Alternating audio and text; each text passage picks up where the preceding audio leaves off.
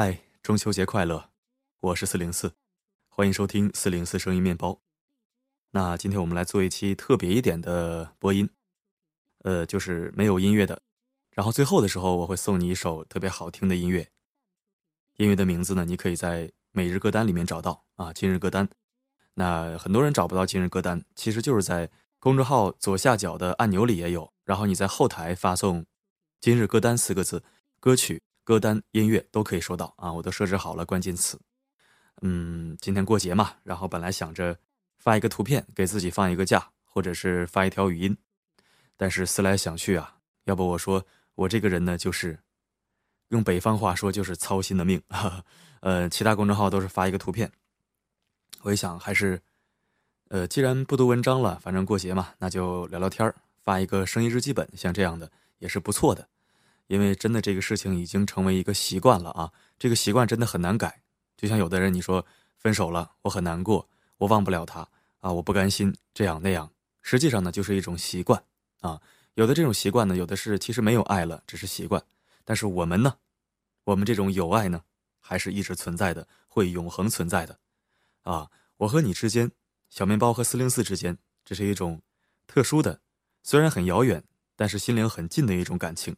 一种世间友爱啊，我们是好朋友。嗯，去年的时候我做了一个专题的中秋节演讲啊，讲的特别的专业，特别的学术化，好像怎么样怎么样似的。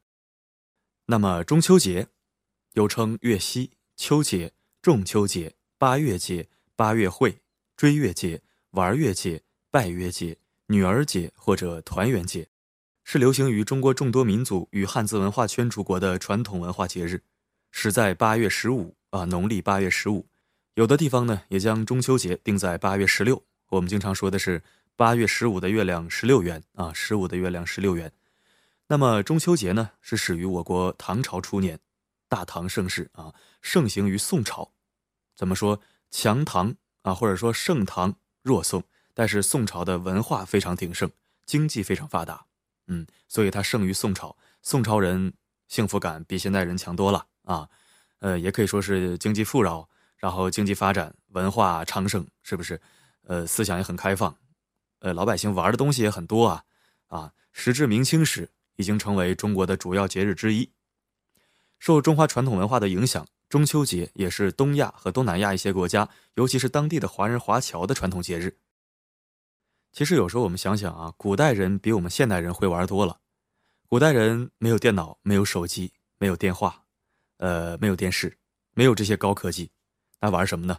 玩大自然，玩吃的，玩喝的，诗词歌赋，或者说玩玩山水，再就是玩玩花灯，啊，喝点酒，吃点饭，这就是古人的生活。其实你现在一想的话，古人的生活比现代人要多元化的多。我们现代人呢，就是玩手机，看电视，玩电脑。玩游戏，然后就是拍拍拍、晒晒晒，这节就过完了，是不是？就是为什么经常人说年味儿、节日气息越来越淡了，就是因为科技太发达了，人们反而空虚了。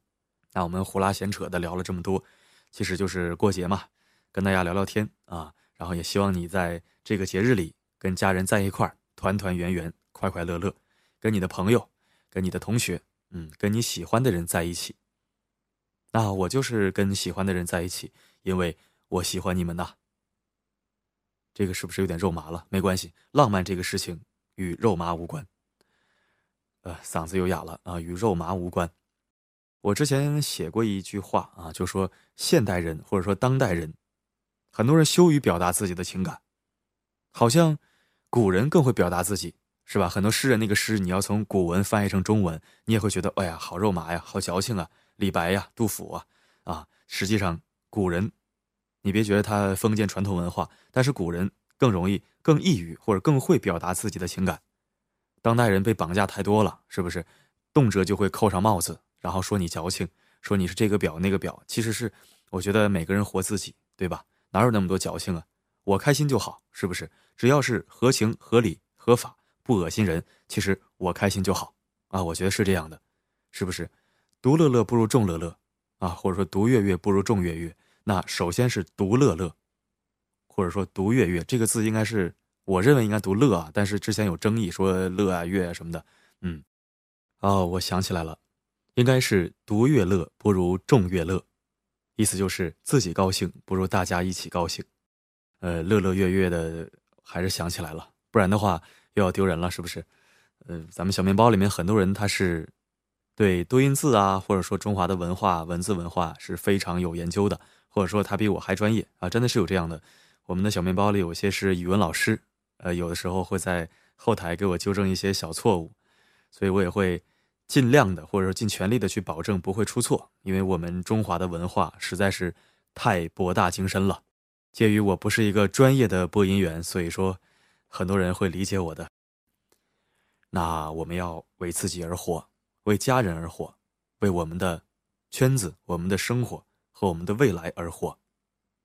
那好的，今天的聊天或者说生意日记本就到这里，希望你过个好节，双节快乐，拜拜。